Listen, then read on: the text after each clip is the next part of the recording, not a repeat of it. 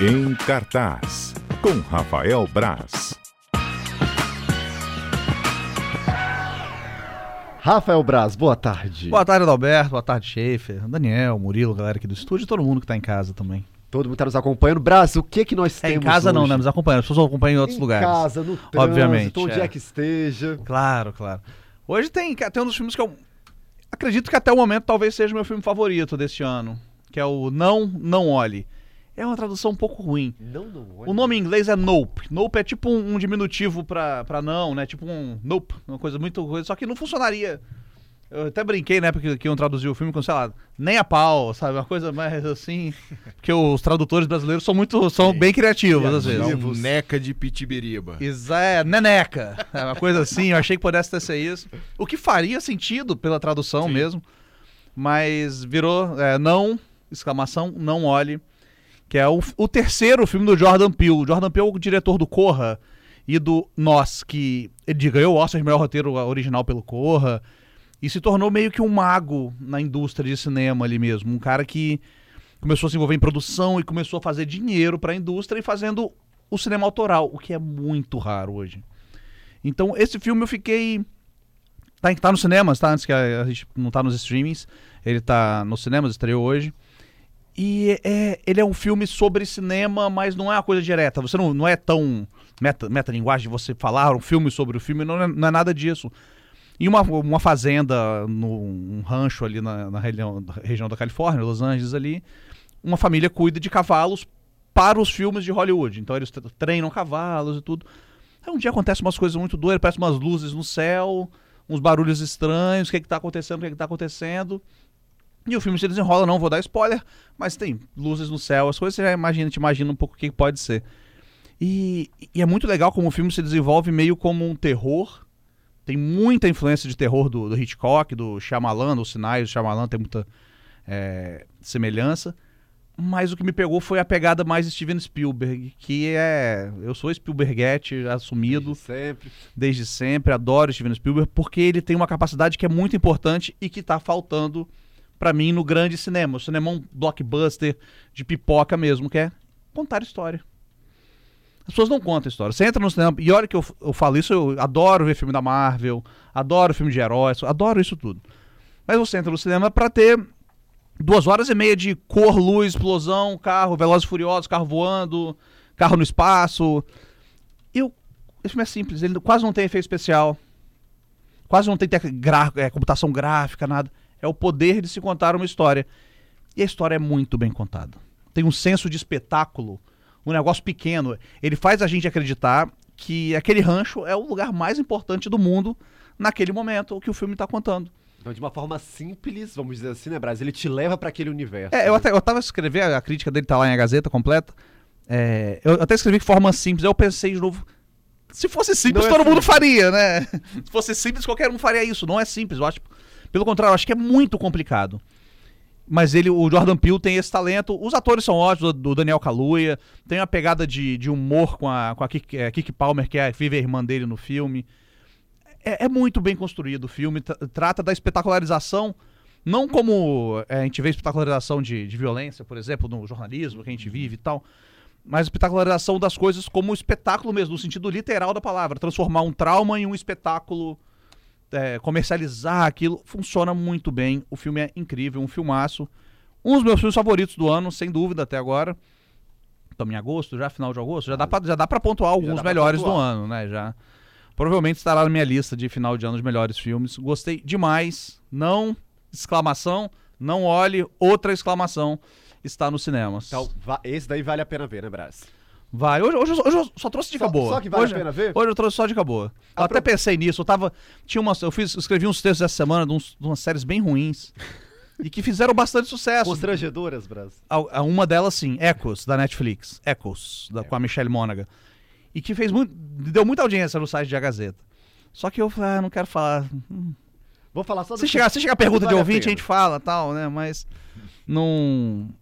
A série é ruim, Echoes, bem ruim. E eu falei, não vou trazer não. Aí eu separei outras duas séries. Uma série que estreou ontem na Netflix, chama Mo. É Mo. Mo. Mo. Porque é, é diminutivo pra Mohammed. É um apelido de um, é um cara que se chama Mohamed. É um comediante, o Moamer, que é um cara que faz sucesso nos Estados Unidos pra caramba já. Acho que é muito pouco conhecido aqui. Eu só conheci ele porque ele, ele participa como coadjuvante de uma outra série, o Rami, que é uma série até com uma pegada parecida. Dessa história do Netflix, são só oito episódios de 25 minutos, que é a história de um. O Mo e a família dele são é, refugiados palestinos nos Estados Unidos. Então você pensa, nossa, lá vem um drama. Não, ele é muito engraçado. Mas não é porque é engraçado que deixa ele ser triste ou pesado. É super pesado. A gente via eles vivendo em nichos de, de refugiados, eles, eles tentando o, conseguir o visto. Legal, o visto de refugiado mesmo, né? Há mais de 20 anos e não conseguem. Então tem todo um drama ali. Só que o Mo é muito engraçado. Muito engraçado. É um drama familiar. Tem um irmão no espectro autista, a mãe viúva. É, a série é muito legal. Tá na Netflix, super leve. E eu dei boas gargalhadas, assim. Tinha tempo que eu não, que eu não pegava pra rir mesmo em, em série, em filme. Você dá aquela risadinha de nariz, né? De Aquela coisa mais. Só aquele ventinho, né? sutil. só esse ventinho assim. Soltei as melecas aqui no microfone agora, mas. É. Você dá. Esse filme. Não, eu, eu ri, eu parava e falava, caraca, não estou acreditando que ele tá, Que fal- que ele tá falando isso. E achei que vale muito a pena. Mo. Mo, M-O. Mo. Está na Netflix, estreou ontem, então tá super em cima. Eu tô escrevendo sobre ela, não nesse instante, porque eu estou aqui na Tá rádio, aqui. mas eh, estava até oito minutos quando o Adalberto me convocou para o estúdio. Olha, tem participação, inclusive, dos nossos ouvintes, Brás, que eles sempre participam aqui com a gente. O que os ouvintes estão falando aí, Daniel? Exatamente, a participação da Vanussa aqui, Braz. Ela perguntou assim: o que você acha da série The 100? É assim que fala? The, da Netflix. Comecei a ver, mas ficou cansativo. Parece que eles tentaram fazer muitos episódios e enrolaram demais para acontecer algo na série. Série da Netflix. Eu me, eu me perdi no nome, eu não consegui identificar qual série que é. The Daniel, É, você- The 100. D de inglês. Aham, D- D- T- D- The THE. 100. É, The isso. 100, deve ser, não? Ah, The Hundred. né? Isso, deve ser. É, é, é o The Hundred não é uma série original Netflix, né? É uma série que já vem de antes.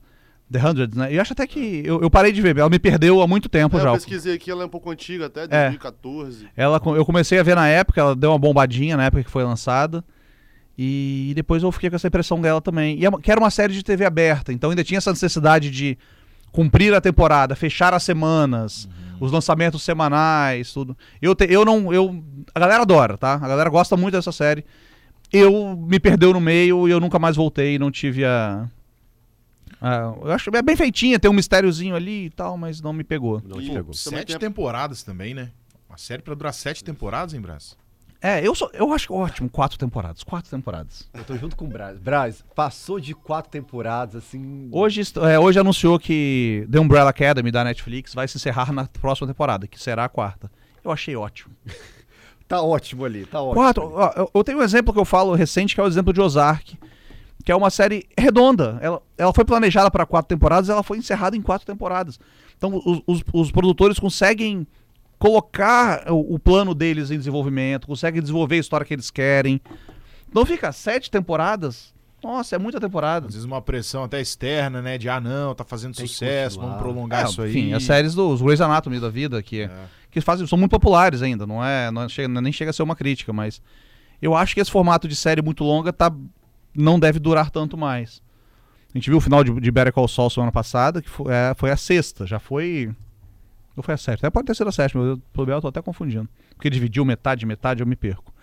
Mas foi a série que até durou um pouquinho mais, mas o The Hunter, se eu não me engano, ainda tinha mais que, não eram só oito episódios por temporada, não, eram bastantes episódios por temporada. E então, o modo dessas- modo dessas séries, né, Brás, é que às vezes, além de serem muitas temporadas, são geralmente aqueles episódios de uma hora e meia, uma hora e quarenta, aí você tem que tirar literalmente um tempo ali significativo só pra você conseguir acompanhar a história. É, eu acho que esses episódios normalmente acho que devem ser, devem ser uns 50 minutos, 45, mas ainda assim, ó, a série tem 100 episódios.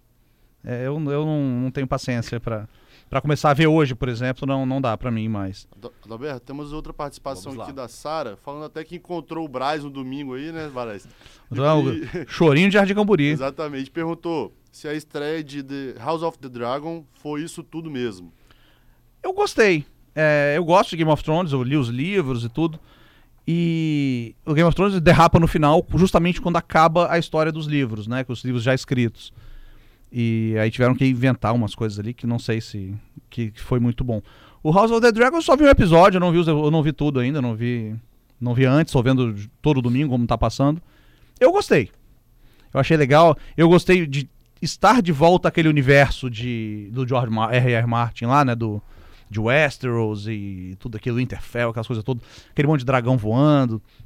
Eu gosto de fantasia, eu gosto dessas, dessas histórias de fantasia.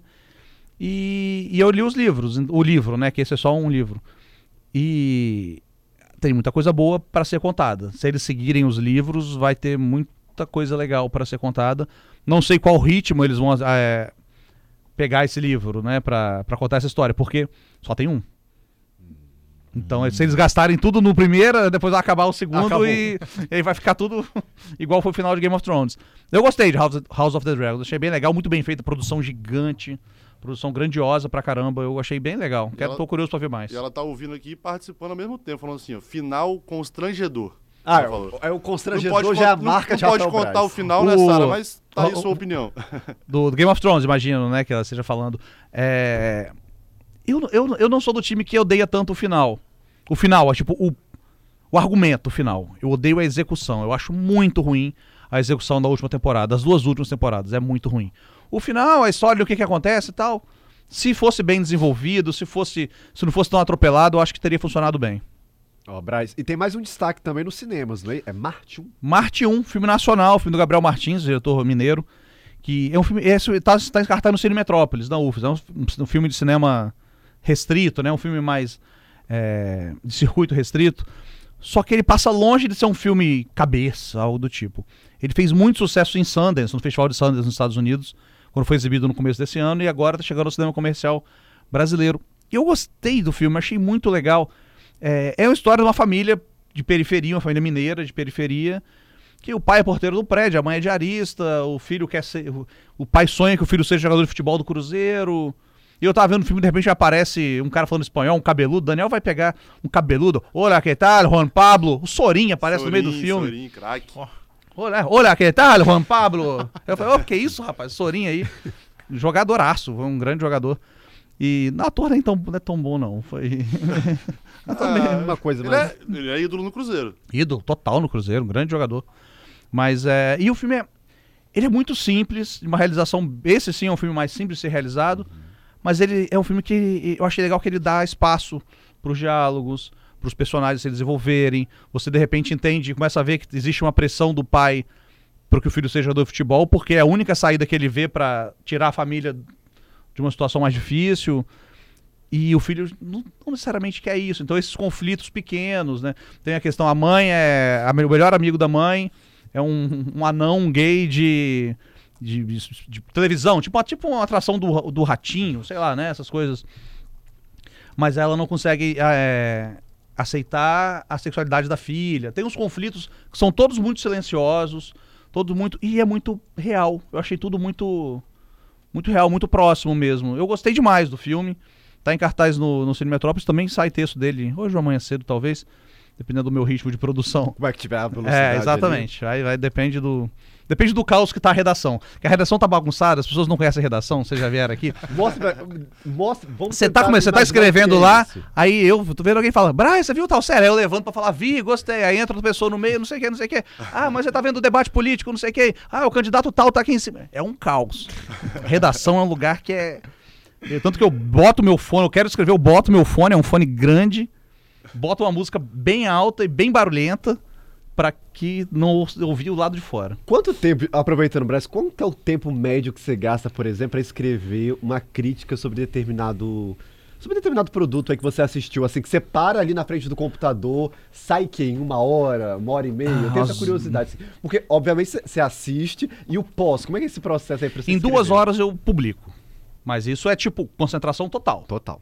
duas horas eu publico, mas tem o pré, que eu acho que é o que dá mais trabalho, no caso. Né? Eu lembro quando eu fiz a, a crítica do Bom Dia Verônica, primeira temporada, eu li o livro, entrevistei os autores, entrevistei as atrizes, então só esse processo me consumiu horas e mais horas e mais horas e mais horas.